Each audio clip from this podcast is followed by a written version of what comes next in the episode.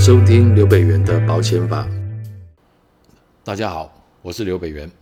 今天要谈的话题是：公公车祸先走，先生作为保单受益人，没几天也跟着走了。那保单的权益该怎么办呢？前几天，哎呀，我们公司的小编看到网络上的社团，大家在讨论遗产的各种情境。坦白说，我不晓得，呃，这些题目是哪一位，呃，先生或女士出的这样啊？那但是好像网络上讨论热度真的还蛮高的哈。呃，譬如说有他的问题上会问说，呃，就公公如果说，呃，车身故了哈，那有三个子女，那该怎么分遗产呢？呃，如果公公先走，呃，先生也跟着在几天后离开了世界，那太太有关代位继承的权利。呃，该怎么去看待他呢？哎，我们的小编呢，在网络上看到了这些问题，他就灵机一动说：“哎，老师，我们如果再把保险放进来讨论，呃，状况会不会有些什么不一样呢？”好，呃，既然我们小编已经都说话了啊，那老师就必须要来回答这些问题。好，这一集呢，我们就会借用上面的这些问题呢，呃，老师。用过去实务上常常处理的一些经验、案件的经验，我们来设计一个故事。啊，用这个故事呢，我们来去谈谈这些问题。第一个，公公如果过世之后，遗产怎么分？公公如果他有事先用保险来做传承规划的话，那会有什么差别？啊，第二个问题，啊，如果先生不久后也很不幸的也因为车祸重伤不治的话，那太太呢？啊，先生的太太对于遗产跟保单有些什么样的权利？第三，如果先生先走，那公公是之后啊才重伤不治的话，那这个状况，遗产跟保单又要怎么去分配？这边我先跟大家讲一个故事啊，这个故事其实我们在实务上曾经处理过的啊。那我想这个故事其实的设计就是配偶视角了哈，从配偶的角度来看这个呃这些问题。就公公有四个儿子，先生是公公的老二，啊是啊，家里的老二，在一次的出游呢，公公发生车祸啊，当场就身亡了。啊，死后留有土地跟大笔的现金啊。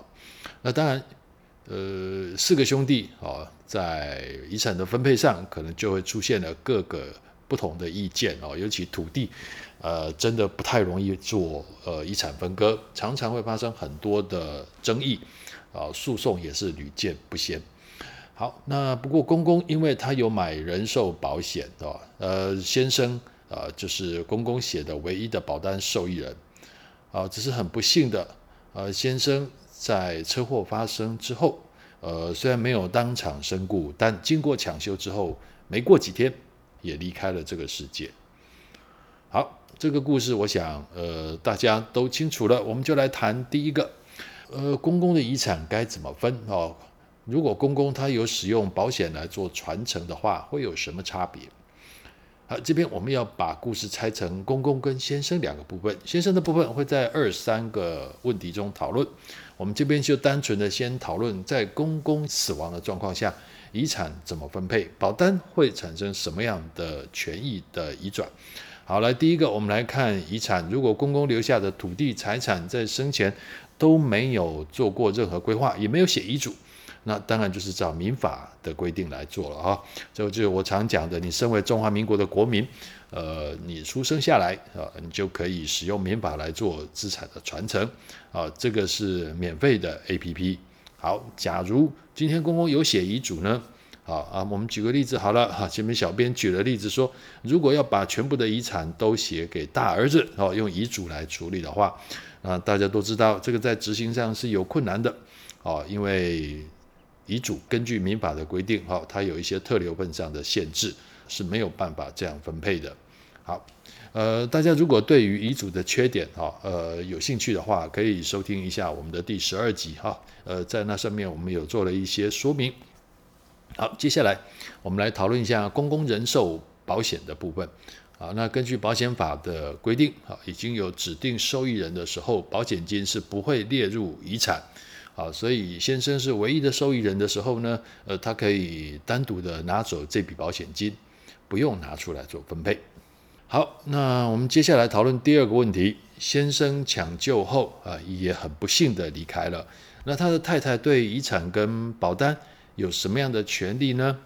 好，一样，我们先来说第一个部分，遗产。根据民法的继承顺序来看，哦，先生是第一顺序的继承人，所以先生假设啊，我们假设先生如果可以领到公公的遗产，如果有一千万。好，假设他的应继分有一千万，啊，那只要先生在公公死亡的时候还活着，他就有继承遗产的权利，啊，即便是还没有呃分割，啊，就身故了，那这一千万也算是先生的遗产，就由太太跟小孩来一起均分，啊，就其实这个道理很简单，因为先生本来就有继承权去继承公公的财产。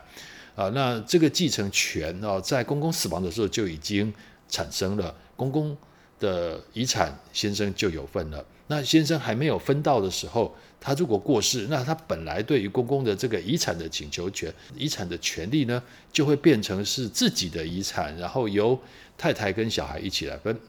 好，第二个部分，保单。好，如果先生在还没有拿到保险金，好，他就离开了，这样。那先生的保险理赔请求权就会变成是一种有价值的财产啊，那它是遗产啊，由太太跟小孩来继承这个保险理赔请求权。那这个时候我们要特别提醒啊，保险理赔请求权它有两年的时效啊，一定要在两年内请求，否则的话，保险公司就会做出时效抗辩来拒绝给付。最后我们要谈第三个问题。假如先生在车祸现场罹难，公公送医后几天才走，那请问一下，刚刚讨论的那些遗产跟保单又要怎么分呢？OK，我们刚刚一开始是说公公当场罹难，先生是在事后才走的。好，那先生就可以继承公公的遗产。好，那我们现在要倒过来喽。呃，先生先走啊，那公公几天后才不治离开这个世界。那这个时候会产生什么样的问题？好了，第一个部分我们来谈遗产的部分。不晓得大家有没有听说过，呃，代位继承这个说法哦？这个代位继承的话，也就是说，在第一顺序的继承人，如果有在继承开始前就死亡或丧失继承权的话，那由他的直系血亲、卑亲属来代位继承其应继分。好了，这是呃，这个条文其实就是防分的观念啊，呃。老大、老二、老三、老四，好，如果像这个案子里面，老二先走了啊，那老二的小孩就可以去承继这个先生本来可以继承公公的应继分这个部分啊，也就是属于老二这一房该有的遗产，好，该可以分配到的遗产，并不会因为老二先走啊就断了他的权利。啊，他的小孩子可以去代位继承，这样哦。好，也就是先生比公公走了后，就有小先生的小孩来继承原本先生可以继承公公的遗产。好了，那但是网络社群里面哈，就有人在讨论说，如果公公先走，先生晚几天走，太太有没有代位继承权这个问题哦。呃，这这个是真的是为难人了哈，因为呃，公公先走，先生就已经继承了财产了，那太太呢还有什么代位继承呢？所以呃，我不晓得在社群中讨论提出这个问题的人是不是有一些误会了代位继承的观念哦。好，公公先走，先生晚几天走，不会有代位继承的问题哈，因为这个。一定是继承人比被继承人早走哈，才有所谓的代位继承的观念出现。好，那这个部分我们在这里也顺便厘清一下。那第二个，我们来看看保单的部分。如果是先生先走啊，那公公是几天后才走，那公公的人寿保险的保单是写着先生为唯一的受益人。好了，这个时候注意一下，事故发生之前。哦，受益人就走的话，在我们保险法的规定来看，这个受益人的指定就等于没有指定了。哦，为什么这样呢？啊，这是我们保险法的一个基本原则，叫做同时存在原则。在保险事故发生时，受益人必须是存活着的。如果受益人在事故发生前就已经死亡的话，那这个受益人就不能成为这个保单的受益人。好，所以在我们这个案子里面，先生如果比公公还早走的话，那就视为无指定了。好，那后来公公才走了以后，这张人寿保险的保险理赔就等于是公公的遗产，由另外的三个小孩啊来继承。那当然，先生啊先生的小孩也可以来主张代位继承。好的，那我们来总结一下啊。呃，如果用保险受益人的指定来做资产的传承哦，呃，我想说，刚刚我们都谈到了，那保险金就不会变成是遗产。那把它变成不是遗产的话，其实最大的目的就是做一些呃完全不公平的分配，啊，而且比较不会有争议。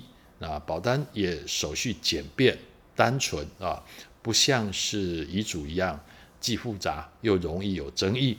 也很容易发生无效的情形，所以保单可以建立一个简单有效的传承管道，分配也可以完全自主哦。那纵使在其他的财产爆发遗产争夺战的时候，那受益人其实也可以根据保单的规定，顺利去取得他该拿到的金钱，啊，不会无端的卷入遗产争夺，这样也不受遗产争夺的影响。好了，所以说这个问题我们就回答到这里。啊，那希望在网络上热烈的讨论，呃，有兴趣的人，诶，可以来听听看我们今天的这一集的节目。那我们这边呢，提出一个简单的延伸题：假设先生没有死，啊，呃，公公先死了，但是先生没有死，啊，当他离开医院的时候，他看到了兄弟间的争产风雨，他就决定抛弃继承。来，来，请问一下，那这个时候先生还能拿到公公的人寿保险金吗？好，欢迎大家在节目留言区留言，或到脸书、IG 留下你的想法，我们会安排时间来做解答。今天的节目就到这里，如果你喜欢这一集的节目，欢迎分享给亲朋好友。那我们下次再见。